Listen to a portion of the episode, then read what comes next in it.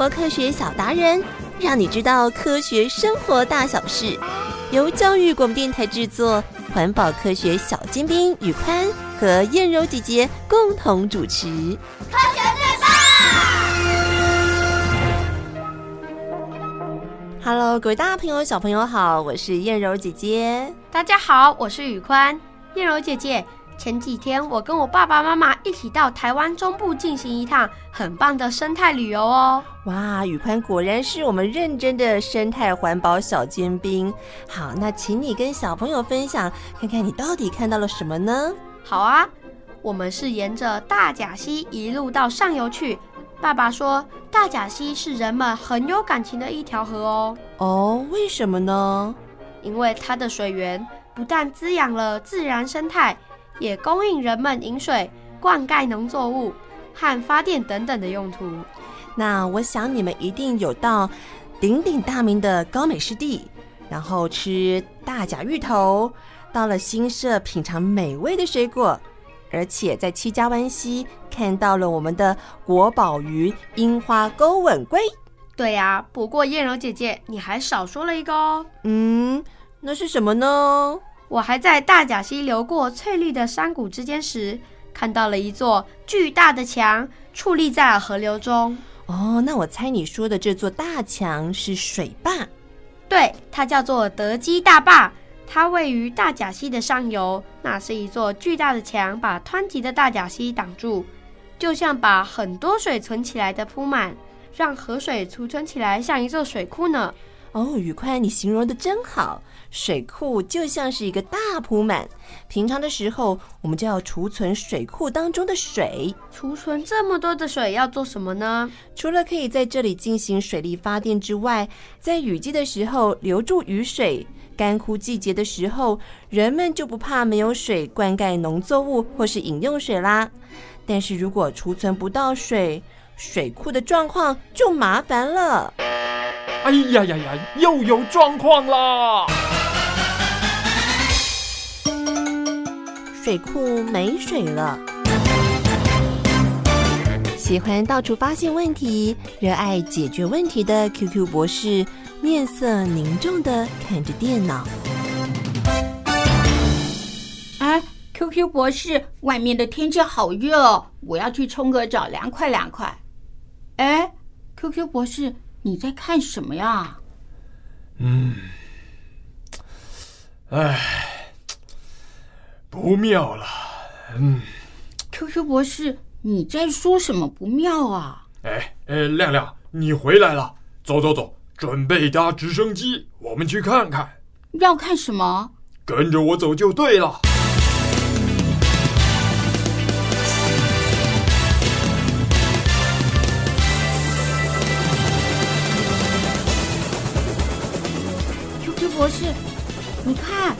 底下那片土地怎么黄黄干干的，一点青草都没有哎。对了，就是这里。哎，那里有一只小鱼哎，还躺在那里哎，哎，好像会动哦。亮亮，坐稳了，我们赶快去救它。嗯，好。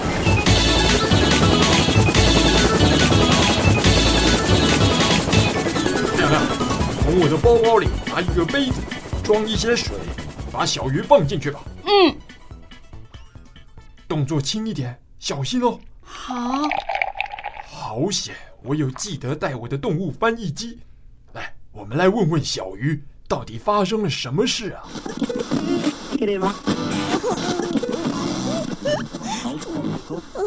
谢谢，谢谢你们救了我。嗯，不客气，小鱼。你怎么了？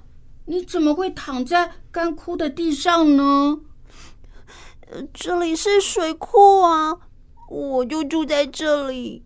嗯，你说这里是水库，但是水怎么都不见了？其实啊，水库里面原本有很多水，可是因为很久没有下雨，所以渐渐干掉了，底部的土地全都露出来了。变成一块块的泥巴，我差一点就干死了，好险！你们及时救了我。啊，好危险哦！水库没有水，对小鱼们来说真的影响很大哎。不只是小鱼，水库没水啊，对我们人类影响也很大哦。嗯，可是我们又不像小鱼们住在水里，需要依赖水生存，那会有什么影响呢？当然有喽，水库没有水，不止啊，人们没有水可以使用，而且也没有办法灌溉田里的农作物，粮食生产就会产生问题啊。哦，这么严重啊！哎，那 QQ 博士，为什么水库会没有水呢？这有很多原因呢、都可能造成水库里没有水。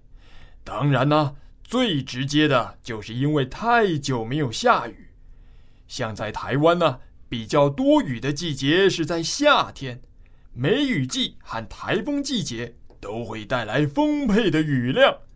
可是到了冬天呢，雨下的少，就容易发生干旱了。如果雨下得多啊，水库里的水就会增加。要是很久都没有下雨啊，流入水库里的水就会变得很少，但是人们还是一直大量用水啊，像是工厂啊、家庭啊和灌溉农田，再加上太阳的照射，就会让水慢慢的蒸发，所以水库的水就会一直变少了。现在天气开始变热了，但是却还是一直没有下雨，大家用水又这么浪费。再这样下去可是不行的，你要赶快想想办法啊。嗯，可是我没办法让老天爷帮忙下雨啊。嗯，那要怎么帮呢？虽然呐、啊，我们没有办法让老天爷下雨，但是我们可以从节约用水开始做起。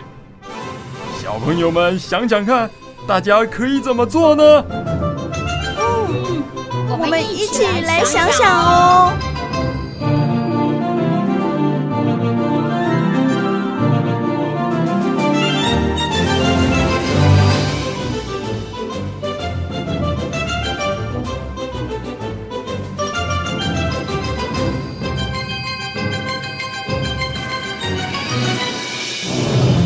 为了让水库的水不会很快用完，小朋友一定要好好帮忙省水。好，那大家来想想，我们可以怎么做呢？像是小朋友要注意，用完水之后，水龙头一定要关紧。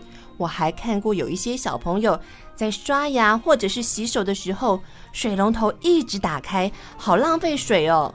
记得要冲洗的时候再打开哟。嗯，尽量用莲蓬头淋浴。减少泡澡次数，而且泡澡的水也可以留下来冲马桶。好聪明哦！另外还有一个省水的方法，就是利用妈妈洗菜的水留下来浇花或是擦地板。最后还可以帮家里换装省水马桶、省水开关等等的这些省水的工具。最重要的是，一定要爱护山林环境。因为茂密的山林和自然环境，它可以留住更多的水进入水库。每个人都要养成节约用水的好习惯，这样水库才能避免缺水的危机。生命的泉源就是阳光、空气、水，就足以知道水的重要性啦。所以世界各地有许多的科学家，除了在外太空探测到底哪个星球可能会有水，可以适合我们人类居住之外，科学家也在致力研究再生水资源。如果可以再生水资源，那或许我们就不会因为老天爷不下雨而缺水嘞。那就要看看科学家们的研究喽。动动脑想一想，你会怎么做？今天为大家邀请到的是西达有限公司的 Howard 叔叔，在我们节目当中和大家一起来分享。哇，这个再生水资源的相关资讯。Howard 叔叔你好，小朋友大家好。是刚刚我们在那个状况剧当中啊，就听到了糟糕的一个状况是水库没有水了。今天 Howard 叔叔要跟大家来讲到，哇，也许呢，我们用一些些小方法就可以帮助老天爷帮我们多下一些些雨哦。好，刚刚燕柔姐姐提到的，帮老天爷多下一点雨呢。第一个方法就是小朋友大概也都听过的人造雨。好，那所以我现在呢，跟各位小朋友来介绍一下人造雨需要什么样的条件，然后人造雨到底又是怎么样来造雨呢？我们都知道，其实下雨是从云里面有水滴滴下来，小的水滴滴下来到地面上，我们就叫做毛毛雨。那大雷雨的时候呢，那当然就是很大的雨滴从云里面滴下来啦。所以说呢，人造雨的第一个条件就是一定要云。其实，在很多时候，我们要去判断那个云的状况啊，云的高度、云的温度，这些都是人造雨的一些气象上的限制。今天气象人员在水库的上方发现了适合人造雨的云层出现的时候呢，那接下来我们就有两种方法。去做所谓的人造雨喽。好，那我们先讲第一种方法。气象人员发现，诶，水库上面有适合的云层的时候呢，我们就会在地面上燃烧一种叫做碘化银的物质。小朋友可能也都知道，当燃烧的时候都会有灰烬的产生。那这些灰烬呢，在我们日常生活中，我们会看到，你烧出来的东西，烧出来的灰烬会随着空气，会随着风飘来飘去，散来散去，所以。当我们发现天上有云的时候呢，气象人员在地面上烧碘化银的目的，就是希望透过碘化银燃烧之后，顺着风、顺着空气，跑到云层里面，让云层里面那些原来不够大的小水滴，可以透过碘化银的灰烬，互相互相凝结。那凝结之后，小小的水滴就会开始变大。当它大到云的浮力没办法承载它的时候，那那个水滴就会开始掉下来，然后地面上我们就可以看到下雨了。第二种方法呢，同样的，我们发现水库上方有云层适合做人造雨的时候呢，所以就会请空军阿兵哥们帮忙，请驾驶员开着飞机，载着可能是干冰，可能是盐水，飞到云层的上方，开始往云层里面撒下干冰，撒下盐水。因为有了这些东西，小小水滴才能凝结成小水滴，然后小水滴在一直合并、一直合并之后，变成比较大的水滴，才能掉下来，掉到地面上。这个就是人造雨的方法。所以，我们刚刚认识了所谓的人造雨。浩尔叔叔呢，接下来要和大家来介绍的是有两种从大自然取得水资源的科学方法。第一种就是海水淡化的方法。各位小朋友有没有想过，其实世界上很多地方是不适合，也没有办法盖水库的。什么样的地方呢？比如说你在沙漠里面，或是你在海边一些小岛上面，其实它可能也没有办法盖水库。所以这几十年来呢，科学家就一直希望在透过海水淡化去取得再生水资源。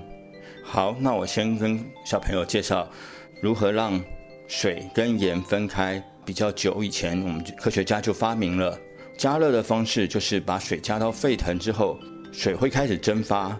蒸发的水，我们再把它冷却、冷凝下来之后，水蒸气再回到水，然后盐跟水就可以透过这样蒸发、再冷凝、蒸发、再冷凝很多次的过程之后，我们就可以把盐跟水完全分开了。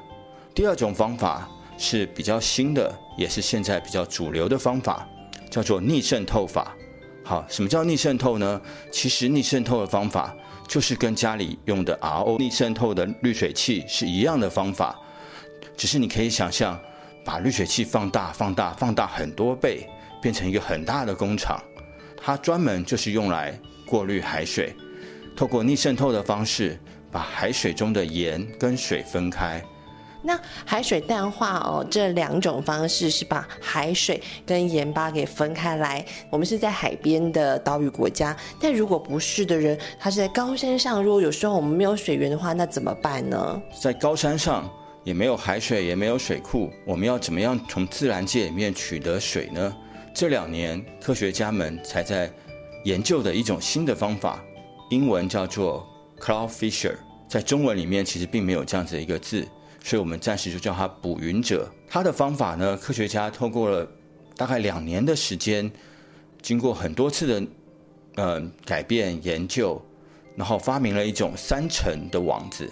在高山上晚上都是有很多的云雾，那会有很大的风，所以我们把这些网子在晚上的时候呢架在高山上，那当这些云雾通过网子的时候，云雾里面有很多小小的水滴，就会被粘在网子上面。小小的水滴连在网子上之后呢，它们又会互相的合并、合并、凝结在一起，变成比较大的水滴往下流，流到网子下面的收集器。一个晚上下来，我们就可以收集到足够的。水资源了，是，所以其实从哈尔叔叔的介绍之下，大朋友小朋友也可以发现，再生水资源并不是那么的容易，所以呢，我们要珍惜我们身边所有的水资源，这是最最重要的。谢谢哈尔叔叔，谢谢。好，谢谢大家。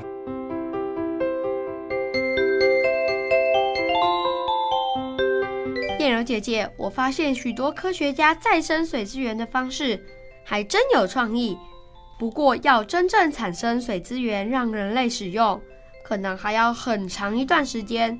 那为什么我们不干脆每一条河的上游都盖上水坝，不就会有用不完的水和电了吗？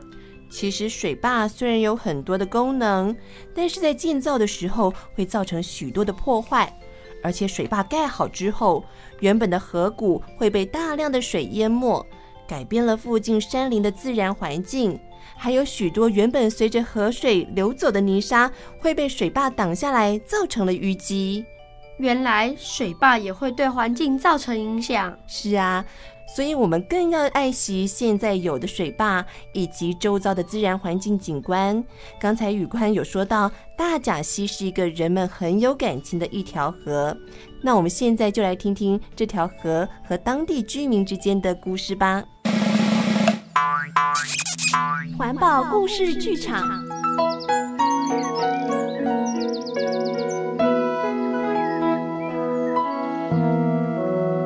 守护新社的白冷尊。走在台中新社的山上，可以闻到空气里好像有一股甜甜的味道。原来这里种了好多的果树，树上结满了葡萄和柑橘等等香甜可口的水果。有些地方还开满了色彩缤纷的花朵，可是你可以想象吗？在很久很久以前，这里是一个干旱缺水的地方哦。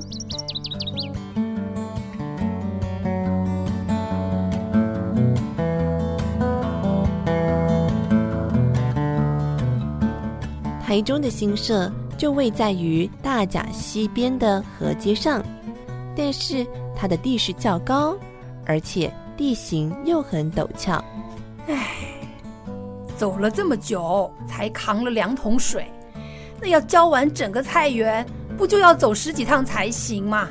唉，这样啊，怎么浇得完呢？老天爷，帮帮忙啊！多下点雨吧。这样的情况让平时耕作的农夫相当的困难。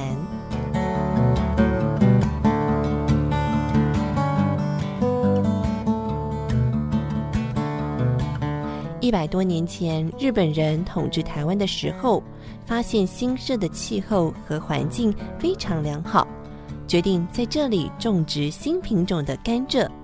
因为没有足够的水源可以灌溉，所以他们开会决定，新社这里的温度啊，非常适合栽种新品种的甘蔗。但是呢，首先要解决水源的问题。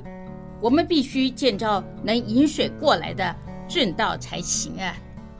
于是，在一九二七年，他们指派一位工程师基田清雄设计一条水圳，引入大甲溪的水，来灌溉新设的甘蔗园和农田。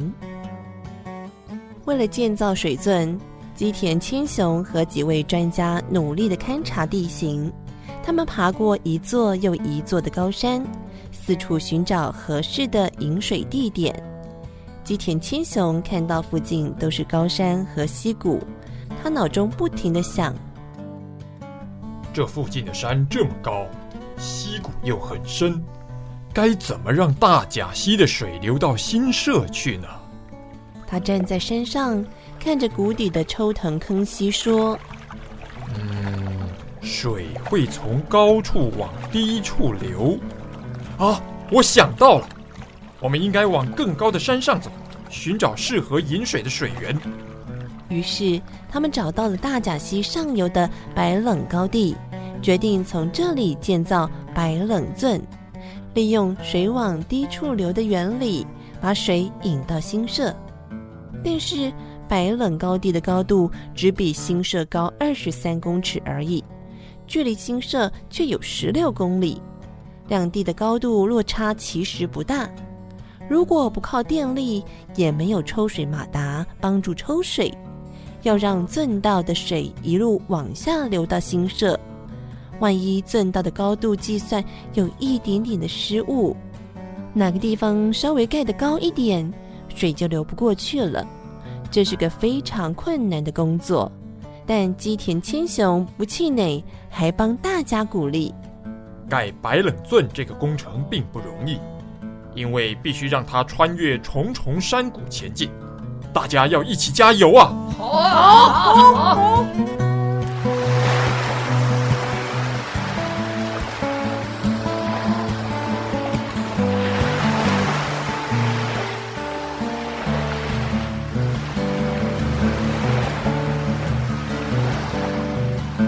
是盖白冷圳了，但是工程比他们想象的更困难，遇到前面被山挡住，无法前进。工人得在山壁上努力挖出一条隧道，让水从隧道中通过这座山，继续往前流。啊，好难挖呀！是啊，这个山壁的石头好硬啊！要是遇到山和山之间的小溪谷，就必须要做一条水桥。前面是溪谷，圳道过不去。我们呢，得在溪谷上面架一条水桥，装上大水管，这样才能让水穿越溪谷到对岸。但遇到像抽藤坑溪谷这样又大又深，没办法做水桥的大溪谷，该怎么办呢？基田青雄想到第一次看到抽田坑溪谷的时候，他提醒其他人注意安全，以免不小心掉下去。有了。如果换成是水掉下去呢？水流的重量加上水流往下冲的速度，一定能产生很大的力量，让水爬上对面的山顶。于是他利用这个原理，设计出当时东亚最大的道洪溪管，解决了这个问题。白冷镇经过不断的努力，盖了三年六个月。总共挖出了二十二个隧道，盖了十四个水桥和三座道洪溪管，终于在一九三二年完成。因为有了它，大甲溪的水可以穿过山壁和隧道，经过水桥和道洪溪管，一路往新社前进。帮忙灌溉新设的农田，也让当地的居民有水可以用。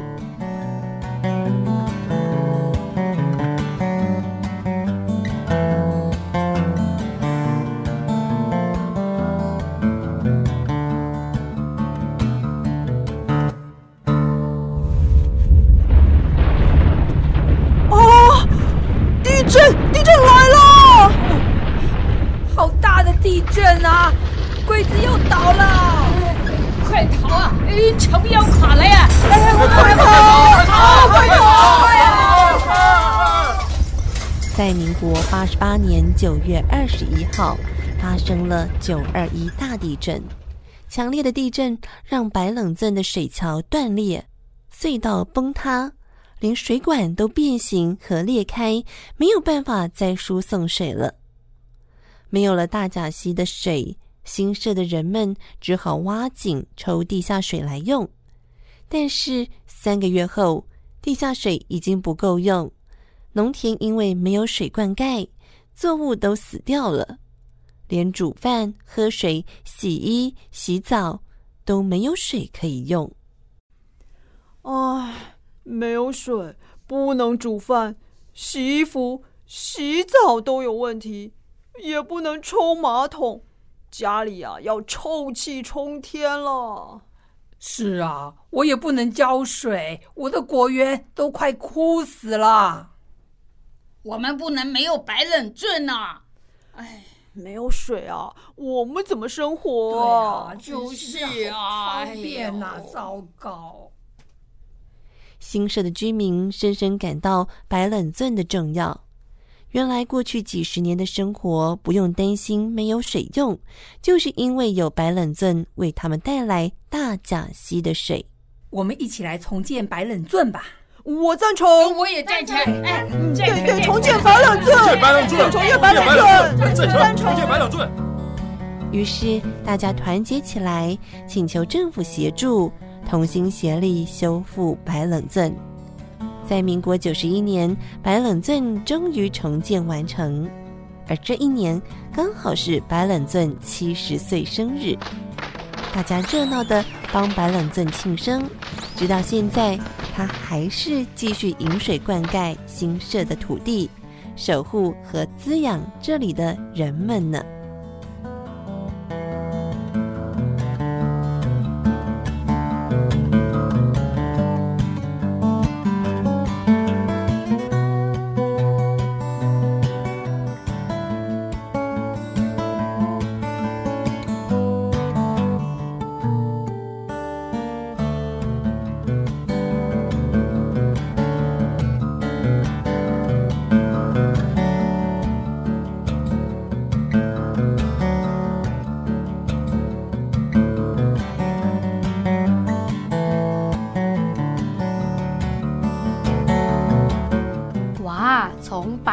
地到新社中间，隔着许多的高山，而且这两个地方的高度落差不大，引水的工程实在很困难。完成这样的工程，让居民能够有便利的生活，真的不简单哎。对呀，特别在九二一地震之后，大家才深深的体悟，大甲溪一直默默的守护着当地的居民呢。所以才有人把大甲溪称作为。中台湾母亲的河流，除了大甲溪，每条河流对于自然生态和人们都很重要。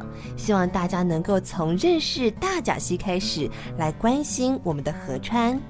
而且啊，我再也不会认为水就是一个取之不尽、用之不竭的资源，而随便浪费水了。太棒了，宇宽，这一趟的生态之旅让你受益良多哦。对啊，我也这样觉得。那么大朋友、小朋友也别忘了和河川的约定哦，要珍惜水资源。我是燕柔姐姐，我是宇宽，我们下次见喽，拜拜。